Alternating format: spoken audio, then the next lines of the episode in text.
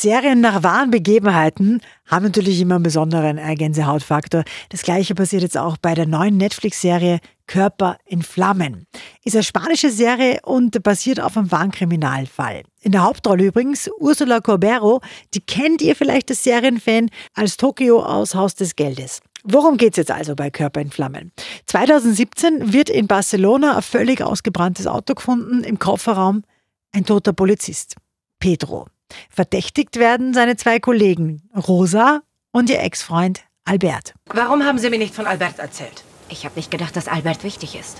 Albert könnte Pedro aus denselben Gründen wie Javi umgebracht haben. War er nicht eifersüchtig?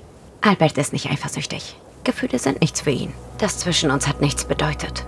Aber es war eine sehr toxische Beziehung. Also eine wahre Geschichte das Ganze. Es kommen da Skandale, Gewalt und Sex und was der Teufel in den USA ans Licht. Körper in Flammen kriegt von uns spannende 8 von 10 Couchpunkten. Übrigens, wenn ihr dann mehr wissen wollt über den echten Fall dahinter, da gibt es auf Netflix auch ein True Crime Doku dazu. Dass ich mal ohne dich leben muss, hätte ich nie gedacht. Ich weiß nicht mehr, wie man atmet, wie man lacht, wie man liebt, wie man